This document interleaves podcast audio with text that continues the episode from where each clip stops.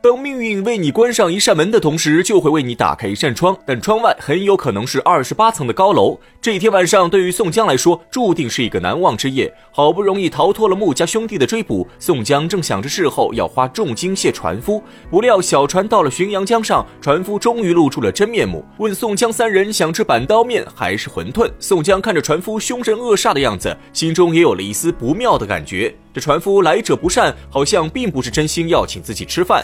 宋江战战兢兢地询问船夫：“什么是板刀面？什么是馄饨？”船夫露出一个轻蔑的眼神，表示板刀面是用刀把他们三人砍死，而馄饨就是让他们自己脱光衣服跳入江中。宋江一听，心中叫苦，这真是刚出虎口又入狼窝。谁能想到，看似好心的船夫，居然也是个杀人不眨眼的强盗。事到如今，宋江上天无路，入地无门，万念俱灰之下，宋江刚要带着两名官差跳河自尽，旁边突然划出一只小船，小船未到，人声先至，只听得船上有个大汉高喊：“谁敢！”在浔阳江上做买卖，船舱内的财物见者有份。刚刚还不可一世的船夫，一听到来人声音，立刻转变态度，对着来人卑躬屈膝，点头哈腰，嘴里还不住喊着“李大哥”，奉承之意格外明显。此时的宋江正在船上闭目等死，突然听见来人的声音有些耳熟。宋江急切之间想不起来人是谁，但可以肯定是自己认识的人。眼下是性命攸关的时刻，宋江再也顾不上脸面和气节，立刻站在船上报出名号，向对方出声求饶，恳求对方救自己一命。来人听见宋江自报家门，也是大惊失色，立刻上前救下宋江。宋江借着月光一看，此人正是混江龙李俊，二人就在浔阳江上演了一出认亲大戏。这下倒把船夫看得有些发懵，愣是半天都不敢出声。直到李俊和宋江认亲结束，船夫才敢插话询问宋江身份。李俊便给双方各自介绍一番。原来浔阳江附近有三坝。揭阳岭是李立、李俊的地盘，揭阳镇是穆家兄弟的地盘，而浔阳江上走私商的一霸就是张衡、张顺兄弟。打劫宋江的这个船夫正是哥哥船伙儿张衡，他还有个弟弟名叫张顺。张顺不仅有一身好武艺，而且水性更是无人能比，可以潜伏在水中七天七夜，因此人送外号“浪里白跳”。张衡兄弟二人本是小孤山人士，靠在江上打鱼为生，后来沾上赌博的恶习，便在扬子江中干起了劫财的买。卖。张顺头脑机灵，他让张衡先撑船等在岸边，自己悄悄埋伏在一旁。理论上来说，张衡没有营业执照，属于黑船，但因为张衡要价便宜，所以仍有不少商客去坐张衡的私船。等客人差不多坐满后，张顺再从旁边走出，扮成单身客人混进船舱。等船划到江心时，张衡抛锚停船，向众人讨要船钱。本来是五百文钱，张衡却随口开价三万钱。此时就该张顺出场了，他假装不服张。张衡第一个带头反抗，然后二人开始动手。张顺假装打不过张衡，被张衡打倒，扔在江中。扬子江浩浩荡荡，一望无际，试想一个人掉下去，如何能活？正是有了张顺这个反面案例，所以船上的人谁也不敢违抗张衡。为了保命，只能花钱消灾。收完钱后，张衡把客人送到对岸，然后再回来与张顺分钱。这一趟便能收几十贯钱。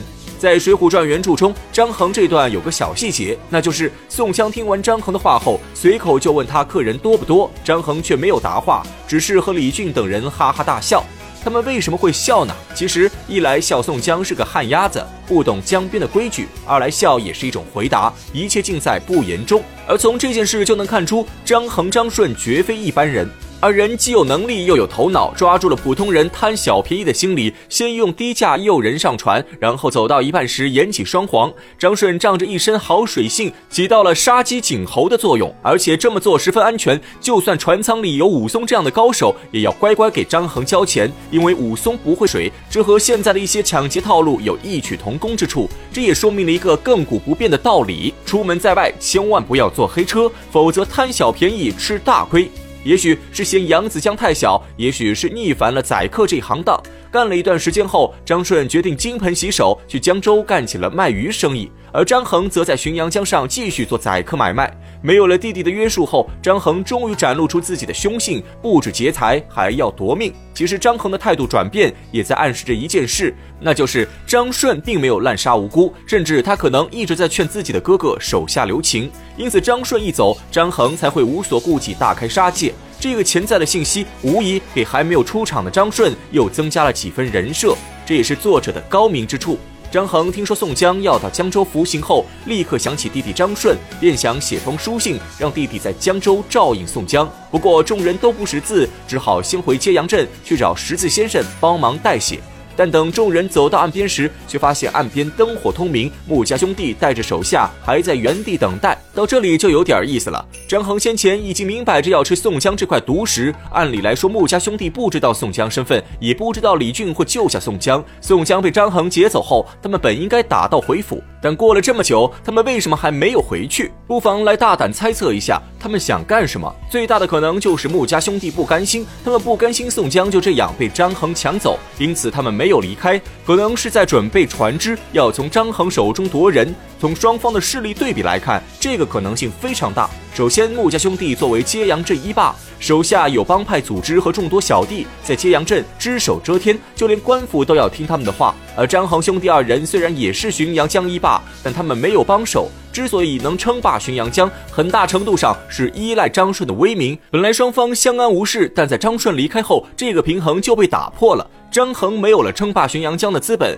可他行事却还和以前一样放肆，从穆家兄弟的手中强行抢走宋江，这无疑惹恼了穆家兄弟。明面上是张衡不给穆家兄弟面子，但实际上还是地盘之争。如果没有李俊出手，穆家兄弟必然会借着宋江这件事，趁势吃掉张衡的地盘。毕竟在浔阳江上做强盗也是一个油水颇丰的项目。但正是因为有李俊的出现，这场风波才会归于平静。当宋江看到穆家兄弟还在岸边没走时，早吓得两腿发软。他是真的怕了穆家兄弟，但李俊却胸有成竹，一个呼哨就将穆家兄弟召唤过来，然后命令他们当场给宋江赔礼道歉，认宋江为大哥，还把宋江接回庄中盛情款待。就连薛勇也沾了宋江的光，被无罪释放。一行人欢天喜地，其乐融融，之前的恩怨也随之一笔勾销。这件事表面来看是宋江靠着自己的名号又收了几位小弟，但真正让宋江化险唯一的，从头到尾只有一人，那就是李俊。从穆家兄弟和张衡先前的对话中可以看出，张衡不怕穆家兄弟，双方关系也并不像表面那么和平。但从他们对李俊的态度来看，揭示出了一个真相：浔阳江名义上是有三霸，但真正意义上只有李俊一个大哥。李俊之前在介绍张衡时也很有意思，他说张衡兄弟是浔阳江上做私货的一霸。但他却没有说浔阳江上真正的霸主是谁。在看到张衡深夜在浔阳江上宰客时，李俊立刻发话，让张衡见者分一半。这暗示着李俊才是浔阳江上的隐藏 BOSS。这一切的一切都在诉说着李俊的不简单之处。用现在的黑帮来解释，李俊作为浔阳江上的龙头老大，一直以来都是他在维持着江上的和平，利益也都由李俊来分配。揭阳岭开黑店的项目归谁？揭阳镇收保护费的项目归谁？浔阳江上抢劫的项目归谁？都被李俊安排的明明白白。而张衡兄弟和穆家兄弟就是李俊手下的两个小弟。